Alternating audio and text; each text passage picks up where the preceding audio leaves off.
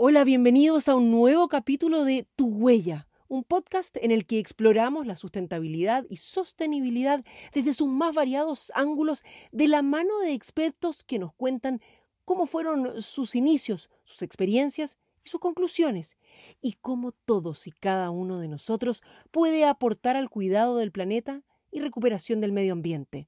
Soy Carolina Escobar, periodista dedicada a la sostenibilidad y a inspirar a quienes quieran sumarse a esta gran cruzada, porque estoy convencida de que si todos nos ponemos manos a la obra, lograremos restaurar los daños y vivir en armonía con la naturaleza. Hoy estamos junto a Constanza Díaz. Constanza, muchísimas gracias. Ella es embajadora y directora ejecutiva de Technovation Girls, a quien le puede haber sonado por una información muy reciente, un reconocimiento a nivel regional, y no me refiero regional aquí a alguna de las regiones de nuestro país, sino que al continente latinoamericano es eh, que le pueden haber sonado, pero vamos a estar eh, profundizando no solamente en esto, sino que también en la gran labor que desde Technovation Girls están realizando. Constanza, muchísimas gracias por tu tiempo. Muchas gracias, Carolina, por invitarme, por poder contarte lo que estamos haciendo. A ver, cuéntame primero esto que uno podría pensar como que está muy relacionado, eh, a ver, al arte, a, mm, a otra cosa, pero no necesariamente al medio ambiente. Eh, el proyecto del equipo Acuarela, que recibe este reconocimiento, como bien decía antes, a nivel regional, con un proyecto que entiendo se llama Caliagua. ¿De qué se trata y cuál es el premio que eh, recibieron? Bueno, el grupo de las acuarelas son las niñas de Vallenar, que desarrollaron un proyecto durante el bootcamp de verano que hicimos en Vallenar y en ese, en ese bootcamp las niñas buscaron dentro del objetivo de desarrollo sostenible cuál podía ser el que les hiciera más sentido y pensaron en medio ambiente y dado la contingencia y la realidad que hay en llenar del problema del agua, ellas buscaron desarrollar una aplicación que pudiera darle mayor seguridad a las personas sobre la calidad del agua que consumen. Particularmente el agua que viene embotellada en estos bidones grandes de 20 litros, que las niñas comentaban que era un tema común que estos bidones presentaran eh, particulado, eh, seres vivos, eh, turbiedad, y en base a eso pensaron que una buena forma de tener un proceso de calidad, aunque sea a primera vista y no necesariamente como químico o, o tan eh, como complejo como sería un laboratorio, era que las personas pudieran estar en una aplicación que pudiera alertar sobre la calidad del agua. Y también en los lugares de donde se sacaba el agua. Y con esto entonces logran poder entregar esa información y poder hacer como un, em, una fiscalización, por decir así, de la calidad del agua en qué estado está. Claro, la idea es que la comunidad sea, es como una especie de Uber del agua. En el fondo, tú, el agua que te llega, tú la revisas, eh, la miras y si está en la calidad correcta, le, le, das puntaje a esa empresa que te está proveyendo el agua. Pero si no tiene la calidad correcta, tú subes pruebas de que ese producto no viene como debería venir. Es decir, transparente, inoloro, incoloro. Increíble como eh, en este caso se empodera a la comunidad para tratar de buscar un mejor resultado, una situación tan crítica como, la es, como, como es la del abastecimiento de este elemento básico, ¿verdad? Que más y más se está tratando de buscar alternativas y sobre todo en la zona central y la zona norte eh, para poder tener y contar con, con el agua y no necesariamente depender solo y exclusivamente y ni siquiera teniendo la calidad de los camiones aljibes que pasan, que a veces no pasan en comunidades rurales y más chiquititas. Así que un gran aporte ahí. Felicitaciones para las acuarelas también entonces. Y ojalá su aplicación, cuando tú dices que ellas eh, tienen este reconocimiento, implica que que esta aplicación va a poder ser llevada a cabo, reciben em, algún tipo de premio económico que les permite desarrollar aún más esta, esta aplicación. Bueno, ahí pasan varias cosas. Ellas quedaron como el mejor equipo senior a nivel latinoamericano y reciben un premio en dinero de más o menos 250 dólares cada niña, pero además la aplicación siempre ha sido de ellas. en Tecnovate los proyectos son de las niñas, ellas tienen el poder de hacer lo que quieran con su proyecto. Si quieren continuarlo, pueden hacerlo. Si quieren dejarlo como open source, también pueden hacerlo. Eh, pero lo otro que reciben las niñas es una certificación que les permite el día de mañana postular a distintas universidades a través de ingresos especiales. Eso en algunos casos, y no necesariamente eh, pasar por la PTU, sino ir directamente por el proceso de talento. Y también significa la visibilidad que da tener eh, la vitrina de mostrar y de enseñar una problemática que yo creo que no nos damos cuenta de lo importante y de lo grave que es, considerando que además son empresas que no tienen ningún tipo de fiscalización. Cualquiera puede ir y vender agua. Entonces, a ella les asombraba mucho eso, de que cualquiera pudiera hacerlo. Entonces, el poder mostrar esto, el poder exhibir esto, también a ellas les ha traído como harto, eh, como decirle, visibilidad. Y una de las chicas del equipo el año pasado fue nombrada por el Ministerio de Economía como la niña Inspiratec del año 2022. Entonces, e, este tipo de premios también empujan otras cosas que van pasando en el ecosistema. Constanza, es que ahí justamente era donde quería llegar en el sentido de, a ver, que nos cuentes un poquitito para quienes nos están escuchando y viendo, eh, puedes resultar como em, tal vez ajeno el poder involucrar a niñas con la innovación, con la tecnología y contarles un poco de qué se trata entonces Technovation Girls. Hemos estado juntas, de hecho, si puedo aportar con, em, mi experiencia particular, nosotros estuvimos haciendo el año pasado un reportaje con ustedes y yo participé de una de las clases. ¿Y qué quieres que te diga? Quedé bien colgada, claro, después de que algunas me estuvieron ayudando y qué sé yo, y ahí apoyando, pero si no, es un nivel muy alto el que se les da a las niñas y una oportunidad muy grande. ¿Por qué no nos cuestan? Porque, porque además donde en el, que estuve yo al menos había una selección de jovencitas de distintas edades, en un rango de etario bastante grande, así es que la oportunidad está abierta para muchas de ellas. Bueno, el programa eh, tiene tres categorías que son por edad de 8 a 12, de 13 a 15 y de 16 a 18 está abierto, es sin selección. Y lo que las niñas pueden entrar a hacer al programa hoy en día son dos cosas. Uno es entrar por hacer una aplicación de celular que resuelve un problema de su entorno. Y dos, hoy en día se, eh, estamos dando en tres de las 10 sedes donde estamos eh, modelamientos de inteligencia artificial. Entonces las niñas podrían o hacer una aplicación celular o escoger una sede en la cual pueden hacer modelamiento de inteligencia artificial. Y si bien el programa es como complejo, completo, eh, sí tiene un paso a paso. Tú llegaste justo como en la clase 10, 12, entonces ya como que te tenías que poner al día muchas cosas. Pero no, no, no, no, la verdad. Pero antes de eso, las niñas tuvieron 10, 12 clases. Entonces, es un proceso, este es un currículum que está completamente mapeado y que las niñas parten desde cero hasta que la aplicación está completamente terminada. Y tienen mentores que son voluntarios y voluntarias, en muchos casos alumnos y alumnas de las mismas universidades donde se desarrolla el programa, que acompañan este proceso desde su expertise. Y también se suman personas de empresas privadas, empresas que buscan también en el mundo de tecnología atraer mujeres el día de mañana. Porque esto es una carrera. Nosotros estamos en una carrera en la que buscamos revertir la brecha que existe hoy en día de mujeres en el mundo de la tecnología. Y estamos partiendo antes para motivar a estas niñas a que entren en el mundo de la tecnología. Es increíble conversar con ellas y ver eh, cómo muchas me decían que les ha cambiado un poco la percepción de lo que es la tecnología la ciencia, este alejamiento, acercarse un poco más, otras que venían ya con ansias desde antes y desarrollando proyectos en sus propios colegios, pero sería muy rico también saber quiénes pueden postular. Tú decías, es abierto. Todas eh, necesitan tener un mínimo de notas, necesitan tener, porque además nosotros tuvimos un sábado con ustedes, las sesiones son siempre los sábados, en función de que ellas pueden combinarlo con la actividad eh, académica, ¿cómo funciona? ¿Y qué tan largo es el, el programa? Bueno, el programa dura 12 clases, de 4 o 5 horas cada clase, y tenemos primer semestre, 12 clases, segundo semestre con otras niñas, otras 12 clases, y después tenemos un bootcamp de verano.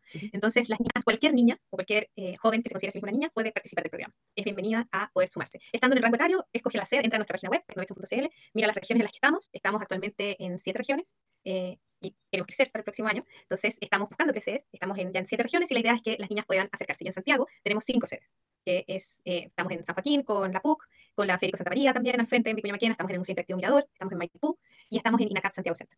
En Arica, de la mano de la UTA, el año pasado no estábamos en Arica, así que esa es primicia, estamos en Arica, en Antofagasta, de la mano de la Universidad Católica del Norte, en Valparaíso, junto a la Federico Santa María, y en Concepción y Hualpén, estamos en la Universidad de Concepción y en la eh, Universidad Federico Santa María. Estamos buscando crecer en más regiones, llegar a más niñas, que todas las niñas que podamos puedan transitar este programa. Y ahí, Constanza, cuando, cuando tú mencionas que ojalá crecer, pero al mismo tiempo van las, jóvenes, las niñas creciendo con ustedes, por lo tanto, han tenido este reconocimiento este año, tuvieron el año pasado también. Cuéntanos un poquito la proyección que se puede hacer una vez que una joven haya pasado por este programa y haya tenido el éxito que tuvo, por ejemplo, las acuarelas o no.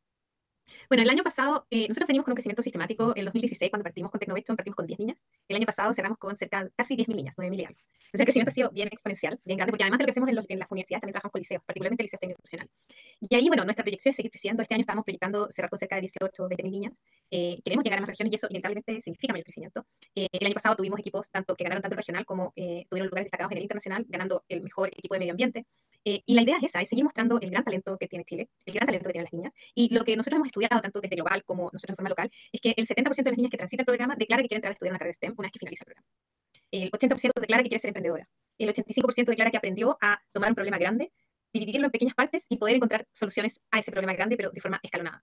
Eh, el 75% declara que aprendió a programar, nociones básicas e iniciales de programación, pero aprendió a programar. Y eso es parte de lo que nosotros queremos que las niñas puedan tener como experiencia. Y nosotros lo medimos, no, no es etéreo, no es nos parece, creemos, no, eso está medido. Entonces creemos que la proyección en el futuro cercano es ganar tecnología a nivel global, mostrar aún más lo que podemos hacer. Y en ese caso, en esos porcentajes altos del cual tú estás hablando, si lo llevamos al concreto, porque muchas veces hay familias que podrían estar escuchando y decir, bueno, sí, la verdad es que a mí me encantaría dar esa oportunidad a mi hija. Eh, ¿Cuáles son los costos por un lado? ¿Y cuáles de esos porcentajes altos, de esos 85, 80% que tú decías, 90% que quisieran seguir con una carrera, tienen la posibilidad real de hacerla ya sea en nuestro país o de poder salir al extranjero? Porque tenemos historias de, de casos de éxito maravillosos. Lo que pasa es que es una en un universo mucho mayor. Entonces, ¿cuáles son realmente las que llegan a concretar esos sueños?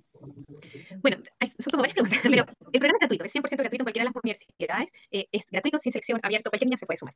Con respecto a las proyecciones, aquí estudiar carreras STEM puede significar desde hacer un bootcamp eh, que te puede habilitar, certificarte en un área en particular, en frontend, en backend, y eso puede tomar seis meses a un año, y hoy en día tenemos programas tanto de gobierno, públicos, privados, que son muy asequibles, que tú puedes pagar una vez que te ponen en un puesto de trabajo, eh, puedes pagar esa, ese proceso de aprendizaje que tuviste, pero es muy alcanzable.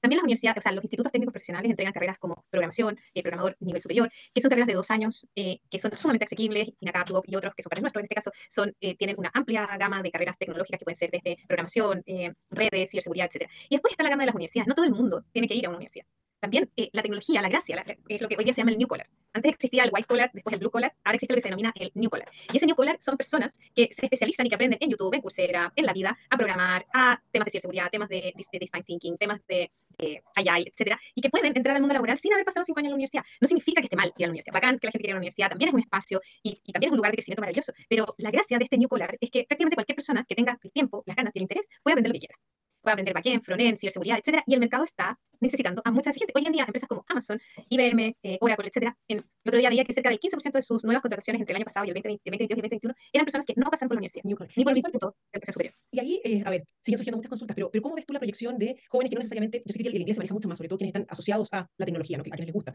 pero por ese lado, a quienes pueden decir, bueno, una traba para mí es el tema idiomático. Y por otro lado, de nuevo te pongo preguntas aquí en uno, eh, la proyección como mujeres dentro de esas contrataciones, muchas veces se habló que somos más metódicas, que somos más cuidadosas, que somos más rigurosas en muchas en mucho de las áreas de la investigación. Por lo tanto, la proyección que tienen nuestras jóvenes puede salir adelante ahí. O sea, no solo por ser más metódica, sino también por traer otras conversaciones a la mesa. Eh, dado que el mundo de la tecnología es un mundo masivo, masivo, millones de usuarios, cientos de millones de usuarios en algunos casos, se está requiriendo cada vez más que los equipos que programan sean equipos diversos. Entonces, si tenemos 10, 15 hombres en una mesa y ninguna mujer, probablemente las soluciones tecnológicas que estamos construyendo son soluciones tecnológicas que no están atendiendo realmente las necesidades de los usuarios que quieren atender, porque falta la mirada. Lo vemos con los comentarios que salieron en el, en el diario el otro día que ChatGPT de haber podido responder ecuaciones en un 98%, ahora podía responder solo un 2%.